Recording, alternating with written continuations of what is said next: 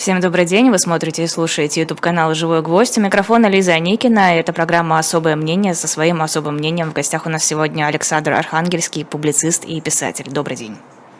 Здравствуйте. А, хотелось бы начать с главной темы, наверное, последних дней. Это нападение на Елену Милашину и Александра Немова. Сегодня Елена Милашина была у нас в эфире. Также у нее вышла большая статья в той самой новой газете, в том издании, которое сейчас существует только в электронном виде, где она подробно рассказывает о произошедшем. И возникает много вопросов, прежде всего, о том, кто же стоит за этим нападением. Предположения есть разные. Мы сегодня в утреннем развороте много об этом говорили, но хотелось бы ваше мнение тоже услышать. Ну, мы прекрасно понимаем, что э, чеченские лидеры э, ведут в этом смысле двойную игру. То есть, с одной стороны, они делают вид, будто бы они подчиняются верховной власти и стараются делать все, что та скажет. С другой стороны, э, территорию Чеченской республики, а отчасти и сопредельной России, а отчасти и всей России в целом, они воспринимают как вольную, вольницу, да, как так, ну, если уж аналогии после Пригожина со временами смуты, смуты вошли в моду, то это такая мутно-смутная история. Э, мы вам, верховной власти, оказываем поддержку, но когда хотим, когда получается. Ну, например, когда вам нужно было совладать с Пригожиным, мы немножко подождали, посмотрели, куда чаша весов коснется, и с развивающимися флагами двинули на Ростов, когда уже ситуация более-менее определилась. И теперь мы вам покажем, кто в нашем доме хозяин. И это сбой в цепочке, потому что напрягожена как минимум верховная власть э, напряглась. Э, вольница вольницы, свои э, своими, врагам закона своим все, но тем не менее и со своими тоже приходится иногда пожестче разбираться. Какая-то передана внутренняя черта системы. Я не про мораль, к сожалению. Я бы с удовольствием про мораль поговорил. Э, морали тут никакой нет. Э, и это даже не цинизм, это инстинкт. Вот инстинкт в данном случае, инстинкт хищника подвел э, тех, кто управляет Чечней. Я не, я не называю Кадырова просто потому, что у меня нет никаких данных. Были бы хоть какие-нибудь данные, я бы назвал. Но мне трудно себе представить, что такого рода акция на территории земли отданный клану Кадыровых в аренду в обмен на мир, на мир, на подчинение в определенных в ключевых вопросах, чтобы это все происходило без его ведома, ну, бывают в жизни чудеса, но как-то реже, чем хотелось бы, а иногда чаще, чем нужно. Но, с другой стороны, это ведь сейчас невыгодно Кадырову, совершенно невыгодно, учитывая мятеж Пригожина и такое обострение. Мне кажется, сейчас э, федеральная власть, сейчас Кремль будет э, более жестко относиться к тем, кто посягает на ее э, полномочия. Но дело в том, что это же не первое посягновение. И предыдущие посягновения сходили с рук, хотя и ценой подчас большого риска. Но когда убили Политковскую. Ну подождите, Совершенно... то, что было можно раньше, нельзя сейчас. Мы это наблюдаем во всех сферах. Да, но эксцессы даже на фоне того, что было, э, все равно остаются эксцессами. Мы давайте эти эксцессы рассмотрим, как минимум два. Э, Политковскую тоже все рассуждали, что убийство невыгодно. И сам Путин произнес слова, для политики потрясающие. Нам это, нам живая мешала больше, чем мертвая. Помните такие слова? Типа к дню рождения пытались сделать подарок, но ничего себе подарочек, недоволен.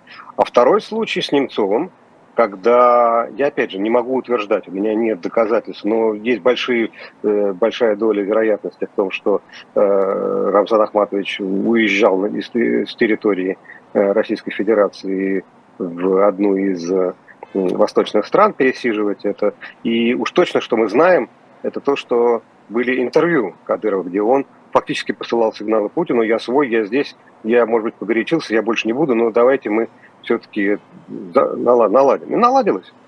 Э, методом проб и ошибок. Когда-то власть верховная принимает такие подарки э, и молчит, а иногда она очень недовольна. И все рассуждали, ну как же, в зоне ответственности ФСО и ФСБ, прямо перед самым Кремлем, Э, перед стеной, отделяющей президента от народа. Происходит э, убийство Бориса Немцова. Как же так? Или президента день рождения, что, а он едет за границу. Как же так? У него убивают под, под носом Политковскую. Я опять же, мы не можем доказать, что это Кадыров. Мы, следствие остановилось на других фигурантах. Мы даже про Геремеева мы знаем только то, что было в расследовании журналистов, в частности, «Новой газеты», э, той самой. Э, или, или не той самой, той, той самой, которая предшествовала той самой. Э, и замечательный был эфир, я на, всю жизнь его запомнил, когда Дмитрий Муратов с, на эхе Москвы еще той радиостанции выступал в вечернем эфире и просто пункт за пунктом про Геремеева нам рассказывал. Э, судебно? Нет, это не судебно, у нас нет доказательств, поэтому мы так осторожно э, подметаем э, выводы, но все эти выводы очевидны, и, мне кажется, более-менее люди, сколько-нибудь наблюдающие ситуацию, за ними к этим выводам подходят. Поэтому это не первый эксцесс, это не первый эксцесс, где, казалось бы, и на самом деле, скорее всего, так, результаты этого эксцесса невыгодны верховной власти.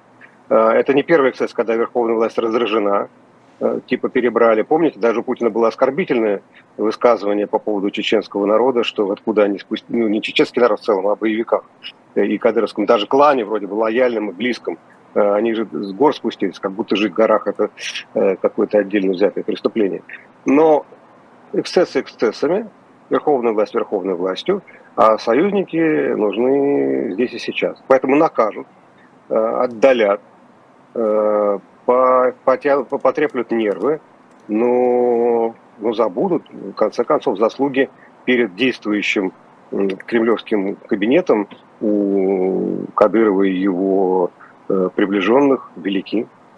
Вопрос, насколько имеют сейчас значение эти заслуги? Не будет ли Кадыров восприниматься как некий опасный элемент, которого, от которого лучше избавиться, чем э, в дальнейшем он причинит какие-то неприятности? Мало ли что у него в голове, может он как Пригожин решит э, войска куда-нибудь вести? Ну, во-первых, напряжение. Опять, мы такую, мы живем как будто в каком-то сказочном тумане. Ощущение, что вот есть мы, э, там, в кавычках, недобитые либералы, Э, и есть условный Кадыров, э, вполне себе живой, цельный, э, значит, архаический вождь. Но на самом деле противостояние внутри системы жестче, чем противостояние за ее пределами, на ее границах. Совершенно очевидно, что его боятся. Совершенно очевидно, что одновременно скармливают. Совершенно очевидно, что он помнит, что вдруг внезапно исчез Ахмад Кадыров, когда вдруг какие-то обнаружились так как, если я правильно понимаю, некоторые претензии на нефтяную составляющую, но опять же, это слухи, мы оперируем в данном случае со слухами, не имея э, надежных данных. Э, поэтому будут бояться использовать, терпеть, наказывать э, восточная политика Российской империи. То есть не стоит ждать, что дело о нападении на, э, на Милашину и Немова будет расследовано? Оно будет расследовано, как было расследовано дело про э, Политковскую, как было расследовано дело про Немцова. То есть до исполнителей э, дошли, исполнители, прикусив язык, будут молчать о том, кто руководил их э, действиями.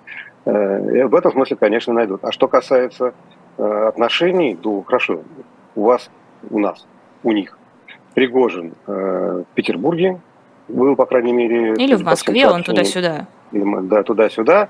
Э, деньги то ли вернули, то ли не вернули, то ли вернут, то ли вот-вот пообещали. Э, и система с дисбалансирующими элементами умеет работать. Надо все-таки недооценивать систему тоже невозможно. Она прошла через тяжелейший кризис сейчас, и совершенно очевидно, что отнеслась к нему всерьез. Но она прошла, пока, во всяком случае. Поэтому с дисбалансом более того, дисбаланс сейчас мягче, чем был, потому что было два дисбалансирующих, конкурирующих между собой и одновременно союзных э, центра дисбаланса Кадыров и Тригожин. Остался один, с одним как-то легче всегда совладать. А как вам версия, что кто-то, возможно, внутри чеченской системы решил подставить Кадырова, ослабить его позиции э, через это нападение? Зарубежные спецслужбы, как сказал один из... Не-не-не, можно ведь говорить не о зарубежных спецслужбах. Наверняка там есть определенные э, интересы у тех, кто внутри этой системы. Кто-то хочет стать сильнее, кто-то хочет занять чье-то место. Ну, тогда дело Кадырова совсем плохо. Я не верю. Сразу скажу, что э, он может, мне кажется, пока не тревожиться. Но я, ну, того, что я не верю, это не, не, не значит, что не надо обсуждать. Э, обсуждать можно и нужно. Но если такой человек или такая группа людей пошла на такое действие здесь и сейчас. Но я этим людям не завидую. Пока власть в Чечне держится крепко на клане Кадыровых, которые не просто выстроили модель управления, но создали региональную армию, боеспособную, не партизанский, регулярный партизанский отряд, как Пригожин, а дееспособную региональную армию. Э, и Путину приходится летать э, в Дербент и показывать, что он все-таки наконец-то понял, что дагестанский народ, оказавшийся в 99 году на стороне России, мало чего получивший, не хуже, как минимум, чем чеченский, который воевал, э, и 5 миллиардов, которые девочка э, в ангельских крылышках приносит из кабинета в Кремле в э, Махачкалу. Это не баран чихал, ну извините, так гру- гру- грубо принято, девочка, девочка тут ни при чем. Ну, это серьезно. Поэтому это действия, которые показывают, что это относится к происходящему власть Верховная как к вызову самой себе, а не как к вызову региональной э, региональной конкурирующей структуре. Поэтому мне кажется, что э, в живых, если это, опять же, если это встать на вашу точку зрения, не вашу, но озвученную вами точку зрения, э, и предположить, что это кто-то из людей, конкурирующих с Кадыровым, то мы, конечно, никого не найдем, просто потому что этих людей уже в живых нет. А почему вы назвали да. войско Пригожина партизанским отрядом? Ну, по методу действия. Это, ну, хорошо, не хочу называть бандой. А, опять, для нас слово «банда» из детских книжек, которые мы когда-то читали, вы вряд ли, а я, как советский ребенок, читал точно совершенно. Э, вот. Это не, не, это не, не, не иджизм, это просто по, по, по факту книжки потом начались другие. Э, а я читал про всех этих э, Котовских. Э, ну, согласитесь, что про книжки про Котовского вряд ли вам, если кто-нибудь подсовывал, просто в голову никого не пришло. А мне в пионерском отряде давали. И, ну вот Котовский, да, Котовский, Сталин другого типа бандит, Сталин дореволюционный, это бандит-грабитель, бандит-финансист. А отряды боеспособные, это банды, ну как, не хочется батькой Махно сравнивать, поскольку батька Махно посложнее и поинтереснее. Э, и все, что мы читали вокруг этих э, разъездов и так далее, это больше похоже. Но в процессе боев любая бандитская структура приобретает черты, тоже черты регулярного. Э, это одно дело выяснять отношения с другими бандитами, а другое отношение выяснять с э, центральной властью и с теми, кто покушается на, эту, на место этой самой центральной власти. Поэтому партизанщина, партизанщина по методам действия, по, по хаотическому скачку, а, не по управляемости, это абсолютно управляемая структура. Да? Просто слово «банда» в нашем... Э, это, это то слово «банда», которое приписывают, я не знаю, как в оригинале, но приписывают в переводах э, Блаженному Августину, да, что есть э, государство без э, законов, э, это нерегулярная банда. Ну, собственно говоря, есть такая теория нестационарного бандита, которая ближе к действию. Да? Поэтому слово «банда» я стараюсь не использовать, чтобы не подменять эмоции ей суть. Ну, хотите, Кадыров тоже начинал как банда. Папа его создавал бандитские подразделения, которые переросли в регулярную маленькую армию и все более крепкую, все более надежную, все более хорошо финансируемую. И все более лично подчиненные вождям. Возвращаясь к теме нападения, официальная реакция, которую мы наблюдали, это работа на публику, это фальш или действительно это политическая игра и за ней последуют какие-то действия? Я не говорю про расследование, но, возможно, какие-то репрессии э, в отношении людей Кадырова. Ну, я думаю, что какие-то репрессии... Ему придется кого-то сдать, а это всегда ослабляет э, регионального вождя. Э, он, не, он обречен кого-то, чьи-то головы принести вместо своей. И мы увидим, как эти головы, я надеюсь, это метафорически, физически, всячески. Не, не люблю кровь даже э, про пролитую, даже вроде бы как бы и справедливо, но нет, не дай Но как-то виновных наказать и, и сдать ему придется. Ослабит это его или осилит? На какое-то время это его ослабит. Устроит ли это ослабление э, правящую кремлевскую элиту или не устроит? Я не знаю. Пока дистанция взята, Кадыров, насколько я понимаю, не прячется ни в какой Э, за границей, он чувствует себя более уверенно, чем после убийства Немцова, приписывая ему, ему или как минимум его окружению. Вот. И мне кажется, что гнев Путина не подделен. Но опять, это политика. В политике подделка и оригинал не так разделены, как в нашей обыденной жизни. Можно сказать, это по Пикассо или это, не знаю, Рембрандт, или подделка. И точно, это либо подделка, либо, либо оригинал. А здесь ну, барин, хозяин, не барин в данном случае, он ведет себя как царь, пытается вести себя как царь. Э, царь разгневался, э, и царь помнит обиду, тем более, что, в общем, страх, насколько я понимаю, в системе был неподдельный, когда Пригожин пошел на Москву, при том, что понятно, что это, понимаете, в чем все как, как роман. Роман, не закончившийся союзом, не всегда неудачен. Роман, значит, он кончился хорошо. Если это стадия романа, это надежда, которая обычно не, не завершается. Либо это союз ну, прочный более-менее. Э, а это в данном случае э, мятеж был, который не закончился переворотом. Мятеж, закончившийся, не закончился переворотом, по определению неудачный мятеж. Но второй, второй раз этого, эта попытка предпринята в таком виде не будет. Это тоже нужно понимать. И, а в каком, не знает никто. Ни мы с вами, ни Путин, ни Кадыров, ни никто там еще. Поэтому не верю. То есть, получается, Кадыров или кто-то из его окружения просчитался, переоценил свои возможности, действовал на эмоциях, когда организовывал это нападение? Ну, следуя ну, логике, думаю, которая что... выстроилась сейчас в эфире. Ну, она, логика выстроилась в эфире. Я, мы не можем утверждать, что это и в жизни так же, но похоже, правдоподобно. Все-таки у них есть жизненный опыт. Они тоже живут со своим опытом. Этот опыт опирается на прецеденты. Прецеденты были, эксцессы были, все эксцессы, все прецеденты заканчивались миром, э, да любовью и новыми преференциями. Но наказание тоже э, существовало. Но интервью-то свои Кадыров помнит перед переназначением, э, когда он посылал сигналы, и это ну, любой мог, в том числе и враги, и конкуренты, и, и приближенные видели. Поэтому, да, ну, оба раза удалось, как минимум оба раза. Ну, почему не должно удастся впредь? А, вы сказали, что Пригожинский мятеж не закончился э, государственным переворотом, значит, это незаконченный роман. А было ли у Пригожина в его целях действительно что-то переворачивать? На ваш взгляд. Это лучше, опять же, это лучше спросить его с одной стороны, с другой стороны, вот в той сфере, где находится Пригожин, и где, слава тебе, Господи, не нахожусь я, действуют немножко другие поведенческие законы. А, первое. Он, э, как я понимаю его действия, в какой-то момент ощутил, что от него хотят избавиться. Физически ли, я не уверен, или э, политически и структурно, что вероятнее. И в этот момент э, человек, которого мы в кавычках называем бандитом, опять же, чтобы не путать бандита в бытовом смысле с бандитом в структурном, должен вынуть нож и бить. Вот кто перед ним, того и... Он очень аккуратно повышал градус. Он сначала, как вы помните, начал э, кричать в эфирах, очень талантливо организованных, на э, Шойгу, потом начал кричать на Герасимова, потом на обоих, потом начал их унижать словесно, когда и это не подействовало.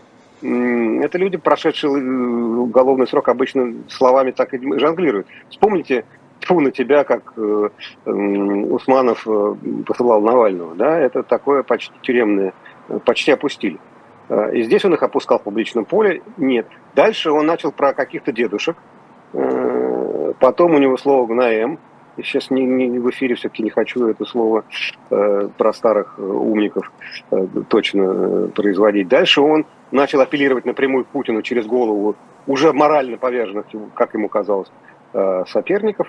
И в тот момент, когда э, Путин не послал ни малейшего сигнала, что он готов договариваться, началась отчаянная попытка, которая, разумеется, была бы раздавлена. Ну, ну, для этого не нужно быть ни сторонником действующей власти, ни военным аналитиком, чтобы это понять. Конечно, эта попытка была бы ценой огромного количества жертв раздавлена. Из нее э, обе стороны. Одна сторона вышла бы полностью уничтоженной, но другая тотально Э, с чувством тотального, тотального поражения, не временного, не местного, а неизлечимого поражения. Поэтому, конечно, остановили в последнюю секунду. Э, и да, у, у него были планы добиться своего не в личном качестве, а в качестве руководителя структуры. В личном качестве он выскочил, он выиграл, тут надо дать ему должное, он пере, переиграл своих властных оппонентов. А в структурном отношении, ну, насколько мы понимаем, царь в этом году, в этом на днях начал вывозить боевиков ЧВК «Вагнер». Удастся ли Лукашенко там какие-то действия? Я, это уже гадание на кофейной гуще. Мы и так работаем с гибким материалом. Мы вынуждены в этом информационном поле работать с плывущим материалом. Но совсем гадать на кофейной гуще не хочется. Пока так. Но пока совершенно непонятно, в каком статусе находится на данный момент Пригожин. Пишут, что он курсирует между Москвой и Петербургом, то есть он не находится в Беларуси, не скрывается а, под крылом у Лукашенко, но и не похоже, что ему все простили. Как раз, судя ну, по вывозу что... вооруженных э, ЧВКшников из э, э, ЦАР. Ну, его расчет может быть строится на том, может быть строится на том, что в Э, Африке э, существуют военные ситуации, где рынок э, а. предложение военного вмешательства велик, б. запрос на частные военные компании невероятен, а ЧВК, как ну, нетрудно было убедиться, довольно профессионально. Я не могу сказать, нас, лучше ли это в мире, как утверждал Пригожин, но то, что совершенно очевидно, что работоспособная структура, это да. И кому-то придется предлагать, это же не только частный рынок, это частно-государственное партнерство. Э, решать проблемы политические в Африке с помощью частных предоставляемых э, военизированных структур, тоже придется. На это у него расчет. Удастся или не удастся, я э, отказываюсь гадать, не знаю. А, стало известно, сначала об этом написали, сообщили NBC, затем уже подтвердили на официальном уровне, что а, бывшие э, дипломаты организовывали встречу с Лавровым в апреле этого года. Он прилетал в Соединенные Штаты, была беседа в Нью-Йорке, а, и, в общем-то, Белый дом был в курсе. Он не организовывал это, но он не препятствовал проведению таких переговоров. О чем нам может говорить этот диалог? Наверное, начало диалога. Я думаю, что в разных форматах и в разном статусе такого рода диалоги ведутся а, всегда, э, когда наступает военный конфликт. Точно так же, как, э, опять, слухи очень достоверные о том, что были созвоны э, в момент похода на Москву и вопрос о том, будет ли ядерный объект близ Ростова гарантирован от подрыва и гарантии, которые давала эта власть, был. То есть это вопрос цинизма политики, к сожалению или к счастью, это уж не мне судить. А, политика без такого цинического подхода невозможна. С одной стороны, мы а, через себя ли или через своих союзников воюем на определенном поле боя, а с другой стороны мы ведем дипломатические взаимодействия, точно так же, как а, в прошлой осенью летал Нарышкин в Стамбул и вел переговоры со своими американцами, как сейчас у нас говорят, партнерами. Э, цинизм это да, цинизм. Но это такой регулируемый цинизм. Не, не, не, но это было, будет, удивляться этому нечего. Э, разговоры разговорами, э, прощупывание позиции – это прощупывание позиции. Цинизм совсем окончательно начнется, когда определится с контрнаступлениями, есть ли на них силы. И там уже мы, боюсь, увидим не боюсь, я не знаю, боятся ли этого. Э, совсем удивительное коловращение, но опять же это все будет, не будет, да, плюнет, поцелует, к сердцу прижмет. А, а что вы имеете в виду под коловращениями? Ну, мы понимаем, что поле боя – это поле боя. Э, на поле боя силы определяются не словами, как в эфире, э, где вот мы с вами, у нас есть сила слов, есть энергия на эти слова или нет – а реальным раскладом э, техники, сил, мотивации э, и так далее. Я не про то, что кто примет какое, какое решение, кто на что готов. Никто ни на что не готов. Но всегда почему-то вдруг какой-то момент происходит э, исчерпание возможностей, тогда, если до этого да, страны доходят, то какие-то начинаются временные... Я опять не поймите меня правильно, я не про мирные переговоры, я не про то, что в такие земли, не мое собачье дело, не мне. Очень, не, знаете, я, например, не очень люблю, когда про культуру начинают говорить люди, которые книжек не читали. Вот примерно так же человек, не воевавший, э, про войну. Это не всегда, не, всегда, не всегда корректно. Ну, совершенно, ну, по мировой истории мы знаем, что другого э, пути, кроме прощупывания почвы, поиска плацдармов, переговоры же могут быть ни о чем, ни о мире, ни о перемирии, а, там, либо прекращение, не замерение даже, а прекращение, временном прекращении огня. о начале переговоров по каким-то вопросам. Я ничего не предсказываю, я ничего не пророчу. Я про то, что такого рода разговоры о разговорах, знаете, бывает в министерствах э, э, совещания по организации совещания и, и подготовка к совещанию по организации совещания. Папочки такого рода лежат. Я сам видел такую, ну, про совещание к совещанию, точно видел в глаза в региональном одном правительстве. Э, вот. И во время боев-то, разумеется, есть люди специально обученные, которые так разговаривают. И вообще все невероятное рано или поздно случается.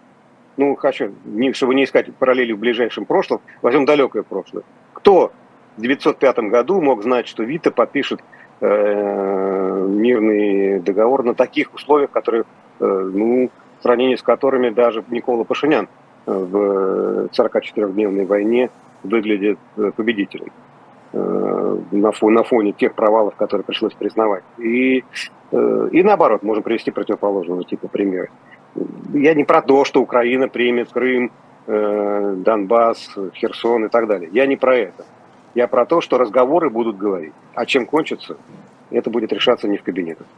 Просто учитывая, что Соединенные Штаты обещали не говорить разговоры за спиной у Украины, но, во всяком случае, публично об этом заявляли неоднократно, вот эта встреча выглядит неоднозначно. С одной стороны, да, это уже не официальные лица, которые разговаривают с Лавровым, с другой стороны, ну, Белый дом в курсе, Белый дом ничего не имеет против того, чтобы неофициальные лица разговаривали с э, министром иностранных дел России.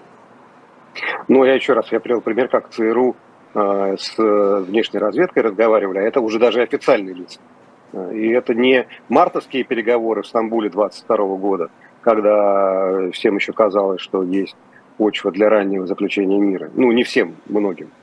Э, и такое уже бывало. Э, кроме того, когда у стран есть ядерное оружие, разговоры же могут идти не о поле боя, не о э, том, кто за что отвечает и как, какие успехи или поражения, а про то, будет использоваться это ядерное оружие. У нас же пока вот люди не умеют ценить все счастье, которым они располагают. Счастье, что пока про ядерное оружие пишет Сергей Александрович Караганов. Вот если про это ядерное оружие начнет писать члены коллегии России в глобальной политике Сергей Викторович Лавров, да, и Дмитрий Анатольевич Медведев, эм, который может эм, демонстрировать успехи сюрреалистического мышления э, с измененным сознанием. Э, и это понятно, что хорошо пусть Сергей Александрович как рационалист заигравшийся в рациональность, э, вот типа допустили, что применяется, и сейчас оценим все плюсы. И, и все испугались. А, прекрасно. Все. Сейчас будем продолжать эту серию интервью. А, и хорошо, что это пока вот э, люди, не, не, не, не, имеющие не то что доступа к кнопке, а не имеющие доступа к тем, кто имеет доступ к кнопке. А переговоры, конечно, по этому поводу, например, например, Э, это не переговоры опять. Переговоры, когда есть повестка дня, когда мы хотим о чем-то договориться. А это беседы. И это на понимание. Это на замер готовности. Э, чем ответим, если применится. Или что готовы заплатить, чтобы не применяли. Э, размены же могут быть не на поле боя, но, например, там условно зерновая сделка была, ну, что-то мне подсказывали, что не из сочувствия к африканским странам заключена Э, и тем более не сочувствие к украинским э, танкерам, которые должны были поставлять не так. Кстати, знаете ли вы, на чем доставляют зерно? Это называется танкер или что? Не по адресу. Чело... Вот Человек, который не ходил на танкерах, не должен говорить о танкерах. Да, ну или как минимум должен говорить о чем-то другом в связи с танкерами. Поэтому я, пожалуй, язычок прикушу, и на этом рассуждение про войну и торг закончу. Э, это особое мнение Александра Архангельского. Небольшой прерыв на рекламу на shop.diletant.media. Все еще осталась книга «Прорыв под Сталинградом». Еще какое-то количество экземпляров там есть. Книгу написал участник Сталинградской битвы Генрих Герлох. Э, он побывал в советском плену и, в общем-то, рассказывает о гибели 6-й армии Вермахта. Подробнее можно на shop.diletant.media прочитать. Там же можно посмотреть и другие книги, наши журналы и огромные плакаты, вот типа вот этих, которые висят на стене стене. Такие же, но те, которые уже сняли, их можно приобрести, можно повесить куда-нибудь к себе, можно сделать кому-то подарок, мы готовы на них расписаться. Любой каприз за ваши деньги, мы очень ценим вашу поддержку. Без вас мы бы не смогли продолжать свою работу.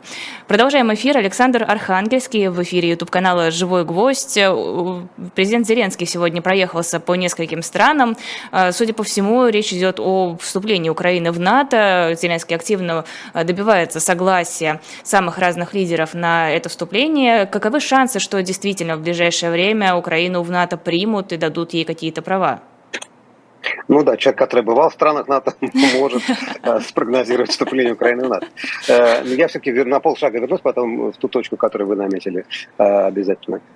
Я просто хочу сказать в связи с первым сюжетом, с новой газетой, что опять крутые Бенедиктов и Муратов. Они молодцы, снимаю шляпу, приветствую.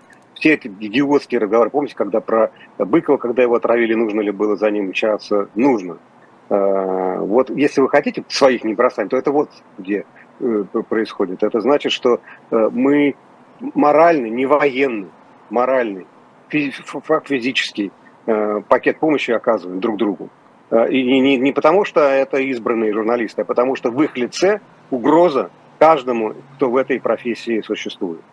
Это понятно, да, это не, не конкретная помощь журналистам и адвокатам, а конкретная, а, а отвлеченная и концентрированная помощь любому, кто на этом мирном фронте воюет. А теперь про... Сейчас, НАТО. секунду, тогда я тоже вклинюсь. Завтра у нас 13 часов будет э, как раз Муратов в эфире с Алексеем Алексеевичем. Они целый час будут разговаривать. 13 часов «Живой гвоздь» не пропустите. Передавайте им привет. Э, и уважение.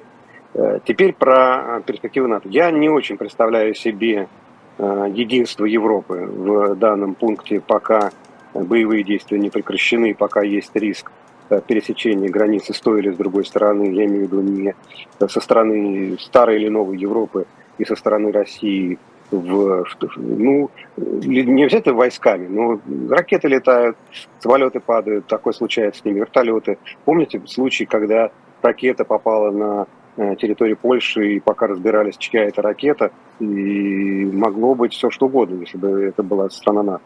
С другой стороны, ну, слово воевать мы используем, нет? Да. Э, ну, воевать. Вот когда мы, значит, мы сво, своевали э, в, э, в, э, вот в этот момент, могло все кончиться полной беспримесной э, катастрофой для э, всего мира. Поэтому будут э, осторожны. Но, с другой стороны, вот возвращаясь к мысли, которую я потерял, если мы кому-то помогаем, на самом деле через них участвуем в противостоянии вооруженным, но сами не, не жертвуем своим, собой, своими солдатами и своими офицерами, но мы должны что-то предложить. Предложить не только вооружение, но и какую-то моральную помощь. Поэтому я верю в обещания, э, причем обещания процедурные, то есть, условно говоря, рассмотрение через э, три года после мирного договора или через год после предстоящего неизбежно мирного договора с условием, со всеми оговорками. Обязательно будет сказать, что это победа, а вот после победы, 6 часов вечера после войны. Э, я думаю, что такое обещание будет дано. Некоторый раскол в едином братском порыве европейских, э, не только европейских стран, э, мы обнаружим, мы, ну, мы его так видим. Ну, в конце концов, Балтия, э, Центральная Европа и Старая Европа ведут себя ну, по-разному, но и внутри Старой Европы есть Дания, Швеция, и есть там Германия и Франция особенно, которые ведут себя иначе. Есть своя собственная позиция у всех. И мне кажется, что Зеленскому обещать, будет усиление обещаний, э, конкретизация обещаний. Но в приеме я не уверен, что им что это дадут, что результаты будут хоть какие. Тем более, что мы видим, как там начинается... Э, я опять никогда не говорю про Украину, потому что считаю себя не вправе. Но мы видим, как там у самых разговорчивых спикеров появляются новые интонации, когда Арестович ведет себя так, как ведут себя обычно кандидаты э, в президенты, и говорит о том, э, что придется делать в послевоенное время и как преодолевать тяжкое наследие Зеленского, это не мои э, соображения, не моя формулировка. Ну, мы видим, да, все будет сложно. Ну, снявши голову, по волосам не плачут. А, черта, издание «Черта» сделал материал, где поговорила с людьми, отказавшимися от российского гражданства. А, насколько вы понимаете такой подход, когда люди пытаются отстраниться от страны, от того, что эта страна делает, разрывая максимально все связи, делая вид, что с этой страной человека ничего не связывает? Ну, все зависит от выбора личного, которого, который мы должны уважать. А, и мы можем соглашаться или не соглашаться, от этого ничего не меняется. Каждый этот выбор делает сам, наедине со своей совестью и со своим пониманием политической ответственности. Эм, поэтому, если ну, мы знаем огромное количество людей после революции, которые жили э, без граждан, как после, я знал человека с нансеновским паспортом. Это был с каким паспортом? Нансеновским паспортом, который позволял жить без гражданства на территории э, Нансен, спасая беженцев, э, придумал такую вещь, как нансеновский паспорт с которые выдавали людям, у которых не было гражданства вообще никакого, и которые либо отказались от него, либо которых лишили, либо вообще это понятие было неприменимо к их э, статусу. И нансеновский паспорт я узнал даже живого вполне человека. Был такой выдающийся писатель Георгий Владимиров, живший в Германии. Он не брал э, немецкий паспорт, не знаю, давали ли ему, но то, что у него не было. И это такая голубая книжица с записью, где вот и это позволяет пересекать границы, это позволяет, поэтому легализовывать людей надо.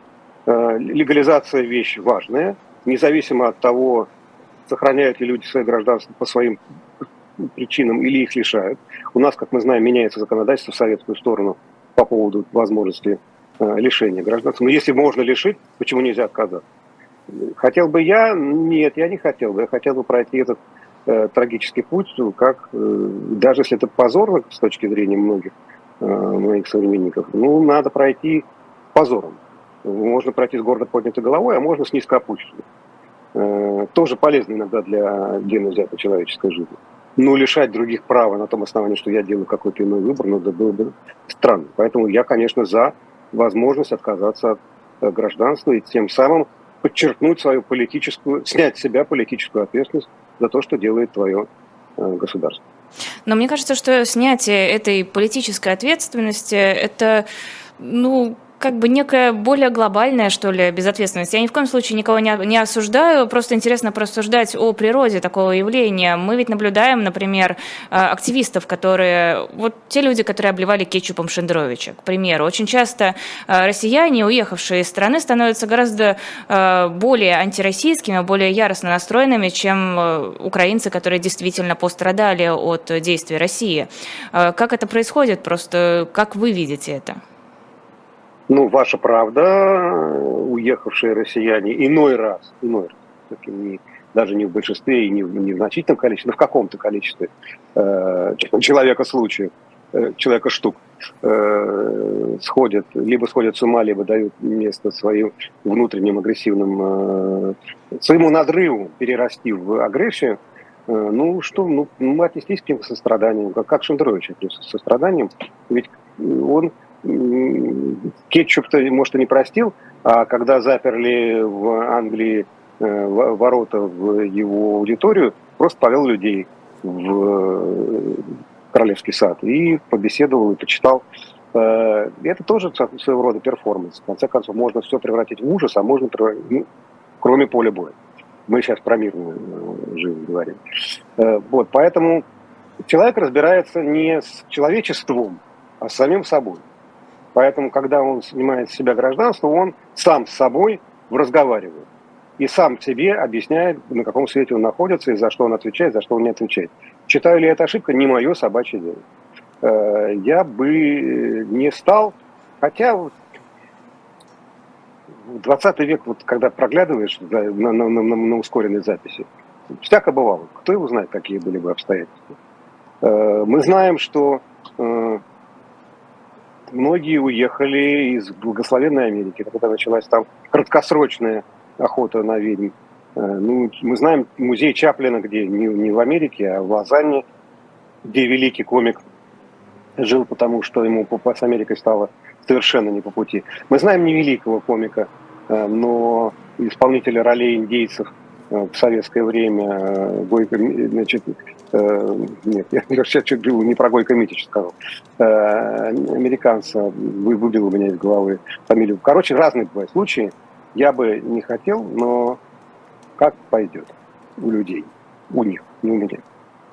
Э, в Вильнюсе сегодня неизвестные подожгли инсталляцию, инсталляцию в виде ШИЗО Алексея Навального. Есть ощущение, что, в принципе, к Алексею Навальному относятся э, плохо и те, кто за кремлевскую власть, и многие из тех, кто против кремлевской власти, все равно относятся к нему недоброжелательно. У вас есть объяснение этому? Ну, опять же, когда у вас искривленный мир, мир поплыл а вы вроде стоите на месте, у вас в глазах все шатается, и раздражение ваше, наше, их растет. Мы понимаем, что Навальному украинцы не простили фразы, что Крым не бутерброд, чтобы его, э, значит, откусив, возвращать обратно. Ну, можно поискать в прошлом какие-то еще более неудачные э, высказывания. У меня есть не совсем приязненные воспоминания о некоторых его сказать. Ну, какое это вообще имеет значение? Ну, разве не искупил вот. Алексей Навальный все, что было в прошлом, тем, что он делает сейчас? Он, а, а сейчас стану на точку передо, передо мной, если это был грех, то искупил давным-давно, да это было, ну, подумаешь, раздражение на некоторые слова. А, он искупает свою вину, если искупает свою вину, то перед согражданами. А, и в этом смысле он действует как политический субъект, у него есть электорат, не имеющий возможности голосовать, у него есть его сторонники, которые не имеют возможности высказываться в его пользу, э, и это... Видите, у меня даже собачка стала лаять, как только услышала про такие ужасные э, дела. Не говори вот об этом вслух, примерно... не говори об этом вслух. Да, да, да. И, ну, украинцы, например, почему должны ему за это что-то прощать. Они вообще никому ничего не должны. И это, ну, даже если мы с ними в чем-то не согласны, то, повторюсь, ну вот я потерял право, да, оставаясь российским, российским гражданином, платя налоги и не донатя ВСУ, э, я тоже, ну, это отдельный разговор про то, как там некоторые россияне, уехавшие, э, требуют от всех и начинают подсчитывать, кто сколько процентов за, зачем и нужно ли это было делать, я не понимаю, да, я не понимаю мирных граждан, которые э, так друг на друга реагируют, тем более на Навального. Ну, оставьте его в покое, дайте ему выйти из тюрьмы. Выйдет из тюрьмы, поговорим.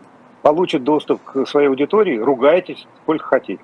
Это нормально. Вообще политика тот, кого ругает, потому что если политика не ругает, он становится бронзовым памятником.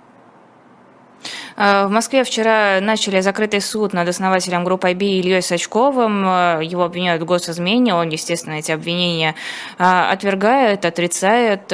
Понятное дело, что сейчас это одно из многих дел, которые мы наблюдаем, но все-таки не хотелось бы оставлять его где-то на заднем фоне и забывать про то, что происходит, и немного поговорить про Илью Сачкова. Все-таки за что, на ваш взгляд, его сейчас преследуют? За что или зачем? За что? Зачем это следующий был этап? Э, за что не знаю. То есть, ну, понятно, у них за что преследуют новосибирских ученых, участвовавших в официальной конференции э, по поручению своих университетов, за что сидят старые заслуженные академики, э, и за что молодые математики отправляются по этапу. За что? Ни за что.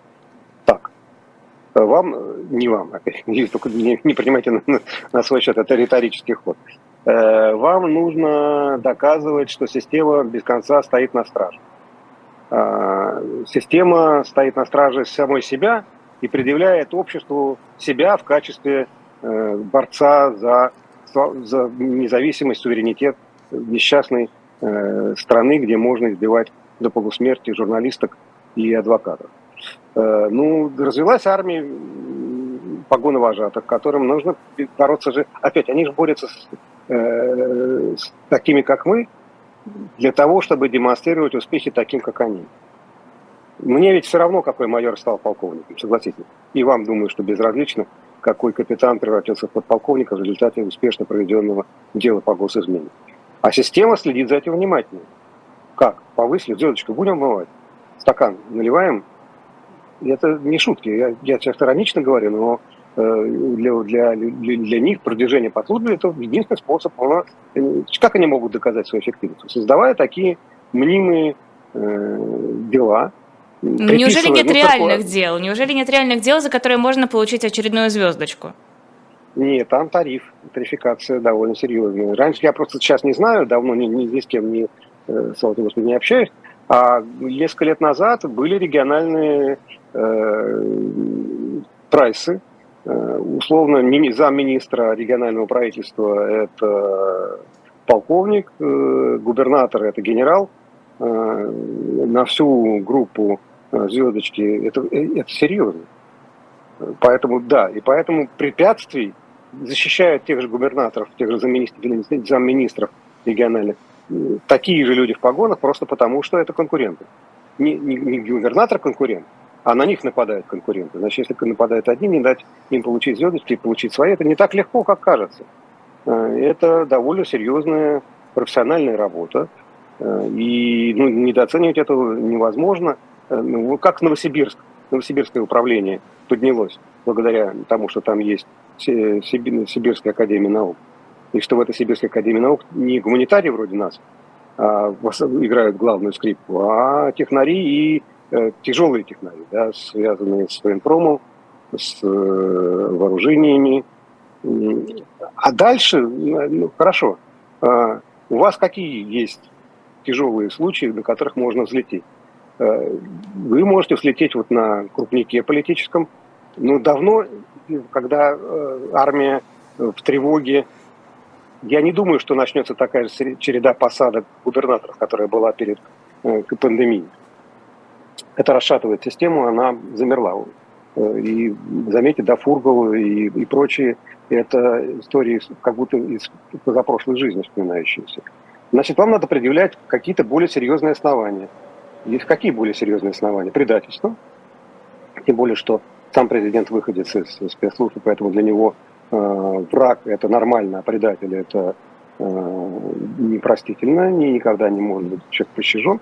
Вы с большой вероятностью доведете на начатое дело до э, конца. И тут уж до сих пор, э, до, до, пандемийные времена, э, гуманитарии за сказанные слова, по большей части, а заметьте, что последние годы с каждым разом все более технологические э, дела, все более э, военпромовские, все более средмашевские. Ну, это же так, я не знаю, делали кто-нибудь статистику, хотел бы ее посмотреть. А в какой момент система стала выглядеть подобным образом? Это советское наследие или изобретение последних 30 лет? Ну, во-первых, это э, и советская система следила до поры до времени жестко. Товарищ Лаврентий Павлович Берия лично курировал Э, Саров-16, он же Арзамас, э, точнее говоря, Арзамас-16, он же Саров, и ядерную бомбу. Э, советская система была в этом смысле более гибкой и наглой, потому что когда нужно было, она великих ученых, прекрасно понимает, что они великие, прекрасно понимает, что они ничего плохого для этой власти не сделали, отправляла их в лагеря, но точно так же быстренько их возвращала, когда это нужно было для военных дел, на начало Э, Великой Отечественной войны мы с вами в школе э, изучали и прекрасно помню, как, как, каково это было. Поэтому э, я бы сказал так, чем ближе параллели к роману иностранного агента Дмитрия Быкова «Июнь» о начале войны и параллели с нашим временем назревали, тем больше становилось дел по военпрому, чем по гуманитариям. Ну, гуманитарии все равно своей ответственности не освобождены, поскольку они слова произносят в основном про политику. А, депутаты Госдумы снова призвали готовиться к отключению России от международного интернета. Разумеется, позиция «это не мы собираемся отделиться, это они в любой момент могут нам все ограничить». А, неужели правда рассчитывают на то, что эта система заработает и заработает достаточно хорошей степени, чтобы и внутри все было в порядке? Потому что мы наблюдали, а, судя по всему, сбои РЖД в результате учений по этому суверенному интернету. И в то же время, чтобы нельзя было проникнуть за пределы вот этой стены. Хорошее слово «суверенит». Э, надо так его и назвать, продадим, копирайт поставим. Э, но если всерьез, то мы прекрасно помним, как пытались погасить Телеграм. Сколько это было? Лет пять, наверное, назад, да? Давно, э, и... очень давно. Даже не позапрошлая жизнь. Целая да, ну, вечность. Ну, тем не менее, быстрая жизнь. Летит примитивно как ракета, как, как широкополосный интернет летит. И ничего не вышло, потому что система оказалась умнее. Ну, какие-то были договоренности, я уж не знаю, я при переговорах не присутствовал. Но Telegram оставили в покое. Э, YouTube э, бродит вокруг YouTube с голодными глазами, завидует страшно. Рутюб не запустился, запустился спустя э, энное количество времени. И на каких он скоростях будет работать в условиях недопоставок чипов и прочих инструментариев. Но, на, Но активно развивают ВК-видео. Ну, видео, как человек с ним немножко связан, довольно примитивная система, э, чтобы ее гонять туда-сюда. Но на больших объемах, да, когда Рутюб, условно говоря, попытается вырасти до масштабов Ютуба, хотя бы по потреблению в России, зависания начнутся. Направления развиваются. А, пока серого замещения, серого импорта для поставок хватает.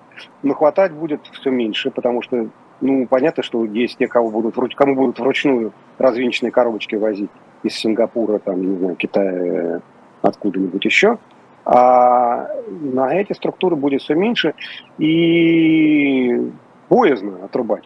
Поэтому, да, я верю в то, что это пока э, замеры, э, и результаты из этих замеров, скорее всего, не удовлетворяют тех, кто замерял. Поэтому пока мы будем смотреть э, YouTube, пока мы будем пользоваться Gmail, ну, опять, это если ситуация не переломится в одну секунду. Мы опять гадаем на кофейной гуще. Да, у нас практически вся сейчас аналитика – это гадание на кофейной гуще. Предыдущие критерии – это рационально, нерационально больше не работают, логично, нелогично не тоже не работают. Так что здесь э, только констатировать факты и дальше строить домыслы. Ну да, ну то есть по, по, по степени вероятности невероятности. Условно говоря, меня ощущение, что больше мятежей не будет, не потому что они невозможны в принципе, а просто потому что неудачный мятеж – это э, урок э, мятежникам. Поэтому другие, ну, есть огромное количество политических военных жанров, э, когда заговор генералов, там, я уж не знаю. Кстати, где Суровикин? Скажите мне, пожалуйста. Да никто не знает, где Суровикин. У меня тут его точно нет. У меня тем более. Он книжков таких не читает, ему скучно, у него другие. Ну, хорошие книжки наверняка, поскольку он военный, он читает военные книжки, но у меня их мало. Но Алексей Алексеевич сегодня в эфире говорил, что э, даже с женой на ее день рождения не связался. Ну, бывает. Вы мне скажете, открытку от него приняли или нет? Вот то, что я читал Э, что от него, ему послали в СИЗО открытку на имя генерала Суровикина, и открытку приняли и доставили по назначению. Вот этого, вот чего не видела, того не видела. Видимо, это на время моего отпуска пришлось. А, еще одна тема. Великобритания внезапно сняла санкции с бывшего заместителя председателя Сбербанка Хасиса и официально не пояснили, с чем это может быть связано. А, ваше мнение? Что за игры? Ну, игры такие ведутся время от времени второстепенных игроков второстепенных не плохих, а просто второстепенных на политическом поле игроков э, снимаются в обмен на что-то. Э, это был, кстати, кого-то из зам, бывших замминистров, мне кажется, месяц назад освободили от санкций текущих. Считаете ли вы, что это был договор Лаврова и неназванных американских лиц? Не думаю. Э, Вряд думаю, что система, да, думаю, что система нашла дырочку, через которую утек Хасис. И хорошо, потому что он профессионал. Э, профессионал не замеченный, по крайней мере, у меня нет никаких данных на сей счет, в э, лоббировании военных и иных прочих интересов, чьих бы то ни было. И хочу ли я сказать, что сказать, что восторжествовала справедливость? Нет, потому что вообще я сейчас скажу страшную вещь либерал, я против станций, точнее говоря, против их механизма. Это внесудебный механизм. Э, если бы санкции применялись по суду, и можно было в конкурентном суде отстаивать свою позицию, ни одного из тех, кто получил санкции, я бы не вычеркивал из списка. Но сама процедура, мне кажется, ну, скажем так, сомнительна. Спасибо огромное. Это было особое мнение Александра Архангельского, писателя и журналиста в эфире «Живого гвоздя». Сразу после нашего эфира будет «Слух и эхо» Павла Дубравского, политтехнолога. Потом в 18 часов на канале «Дилетанты» будет программа «Дилетанты». А, тема «Хрущев и Кеннеди». В гостях Нина Хрущева и ведущий Виталий Демарский. В 20 часов и 5 минут программа «2023». Владислав Иноземцев будет в гостях у Максима Курникова. И в 21.05 программа «Нормальная жизнь». А, Ньюта Федермессер ответит на ваши вопросы, так что можете уже сейчас начинать их готовить и постепенно приходить в трансляцию, писать их в чате. А, ставьте лайки, подписывайтесь на наш YouTube-канал, если есть такая возможность, переводите донаты, есть QR-коды, есть э, ссылки под видео, можно оформить подписку, если, опять же, для вас это не будет затруднительно, вы нам таким образом очень сильно поможете. Спасибо огромное, мы с вами встретимся завтра в 9 часов утра, а с вами Александр, прощаемся, спасибо большое за эфир. Спасибо, Лиза, спасибо большое.